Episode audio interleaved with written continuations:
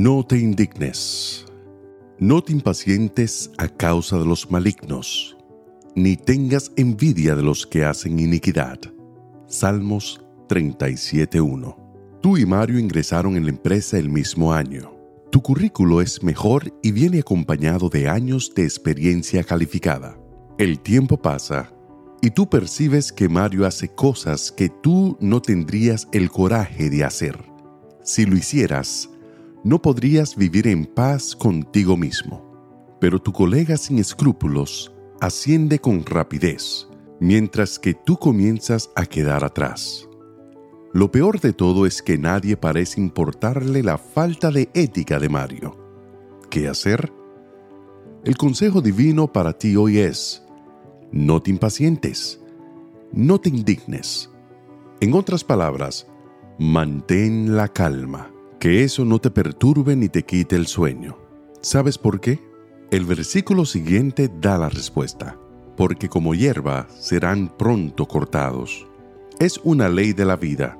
El éxito que viene rápido, rápido desaparece, y aún así, es un éxito que no trae satisfacción el fin de la historia solo es vacío y angustia. A veces, Dios permite que los inescrupulosos alcancen victorias terrenas y esas aparentes victorias pueden ser rotuladas como éxito, pero no lo son. La riqueza, el poder, la fama y todo aquello detrás de lo cual el ser humano de nuestros días corre desesperadamente. No es necesariamente prosperidad Tú puedes encontrar una persona rica y desdichada. Puedes encontrar en los caminos de la vida gente famosa desesperada. No es difícil ver a un intelectual lleno de títulos universitarios y lamentándose. El poeta Rubén Darío lo describe en su poema titulado Lo Fatal.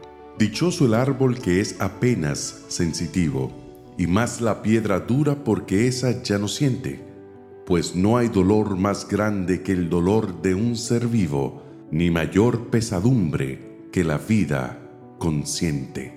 ¿Vale la pena vivir si tú te sientes muerto? ¿Cuál es la ventaja de tener cosas y alcanzar metas si todo aquello por lo cual trabajaste toda la vida no trae satisfacción a tu desesperado corazón? Piensa en dos hombres del pasado, Hitler y Mussolini ¿No alcanzaron lo que querían? ¿No hubo tiempo en que parecían victoriosos? Y sin embargo, ¿dónde están hoy? ¿Cuál fue el triste fin de ambos? Por eso, continúa en la búsqueda de tus objetivos, transitando la senda agreste de los principios y valores espirituales y hoy, en las diferentes circunstancias de la vida. Recuerda, no te impaciente a causa de los malignos, ni tengas envidia de lo que hacen iniquidad. Que Dios te bendiga en este día.